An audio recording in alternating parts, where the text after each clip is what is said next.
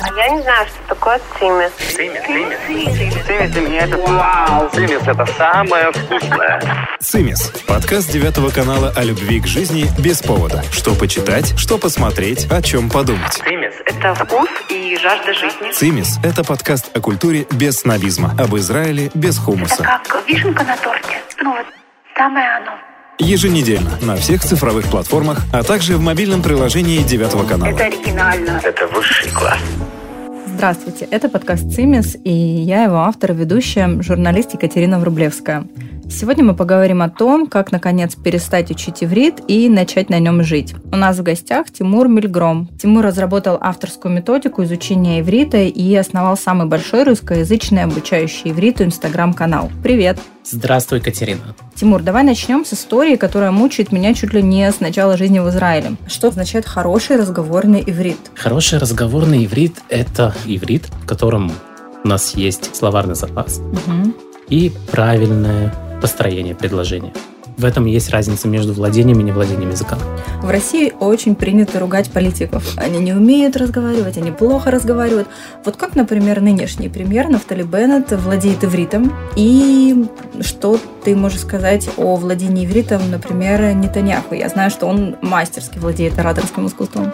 Я тут э, хочу сослаться на Радислава Гандапаса, я думаю, многим известным коучем в России. Когда ему задали вопрос, есть ли ораторы, и считают, что Жирино- Жириновский это самый большой оратор, он сказал, ой, вовой, если переводить на иврит, если Жириновский считается самым лучшим оратором в стране. Ну, к тому, что действительно есть некий кризис ораторов э, в России. Если мы говорим про именно политиков, не про каких-то отдельных. Это Владимир Путин? Ну, Путин выше всего, поэтому даже не обсуждается. Окей, не будем, не будем о Путине. Да. Надеюсь, наше чувство юмора оценят.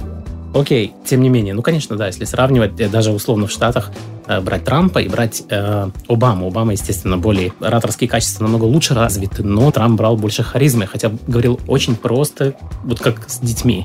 That's good, that's bad. Вот все, Мне, что он кстати, говорил. кажется, это тоже часть стратегии. Да, очень просто и такими вот как краткими фразами, которые Мгм. доносят идею. А что Нафтали Беннет? Возвращаясь в наши края, Лабица, Шиляну, нашу маленькую лужицу, которая называется Ближний Восток. Что у нас происходит здесь? Если мы говорим про ораторские способности Беннета, они, конечно, уступают Нетаньягу. Я думаю, опять же, в свете его возраста. Нетаньягу тоже не с самого начала был большим оратором. Он над этим фактически всю свою политическую жизнь, начиная еще с США, очень эффективно работал, с ним работали профессионалы. То есть он приехал сюда как суперзвезда из-за границы, когда в Израиле все очень обыденно и серо, появляется вдруг молодая энергичная Вау. звезда, как рокстар, с имиджмейкерами, совсем о чем не знали до него вообще в этой стране. То есть он действительно ворвался из другой лиги, как будто бы баскетболист из НБА прибыл в нашу лигу. Это совсем другой уровень. Ну, мы сейчас не о политике. Окей, да. Ну, конечно же, Беннет владеет ивритом отлично. Не забывайте, что Беннет, он также, Мгм. он уроженец страны и тоже и в Штатах учился. Очень образованный человек, он стартапист. Можно так назвать, у него был стартап. Стартапист, я запомню это слово. Да, наверное, говорят стартапист. Да, это стартапер. И он э, продал, его компания была продана как стартап. В общем-то, он начальный капитал очень такой приличный имел до входа в политику. И он очень амбициозный, потому что другой бы человек мог бы сказать, ну окей, я заработал большие деньги. Остается Всё. только наслаждаться. Хватит. Ля сот хаим, делать жизнь. Чем Мы, поговорим, об этом. да. Окей, оставим политиков, а, значит, в покое. Пусть они занимаются языком А я все-таки думал, у меня получится спародировать Нетаньягу сегодня. Ну ладно. Ну нет, это, друг- это другая программа. Хорошо.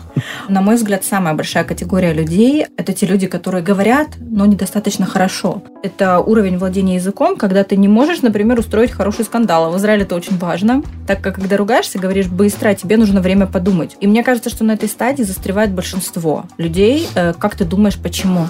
Давай назовем это условно стеклянный потолок языка. То есть некий потолок, который мы не можем пробить, но вроде есть куда стремиться, и при неких усилиях это можно достичь. У кого-то просто банально нет времени, потому что нужно детей растить, поднимать, работать. Я прошу прощения, я Да. тебя перебью. А сколько времени в день или в неделю требует изучение языка для того, чтобы он не оставался на одном уровне хотя бы по чуть-чуть?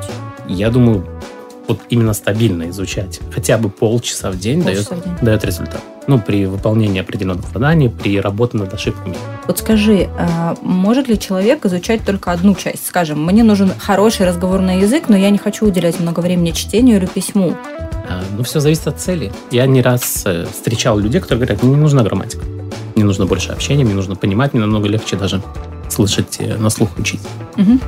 Но этого свои минусы, потому что так или иначе эти люди могут оказаться в ситуации, в которой им придется, ну, например, там, продвижение по работе. А если твой ученик, я, например, хочу прийти к тебе на курс, ну вот не хочу я писать, и все. Например, пишу, я, кстати, так и делаю, я пишу печатными буквами, я просто не хочу учить э, вот, значит, Письменные. знаки. Ты будешь ругаться на такого ученика? Я лично да.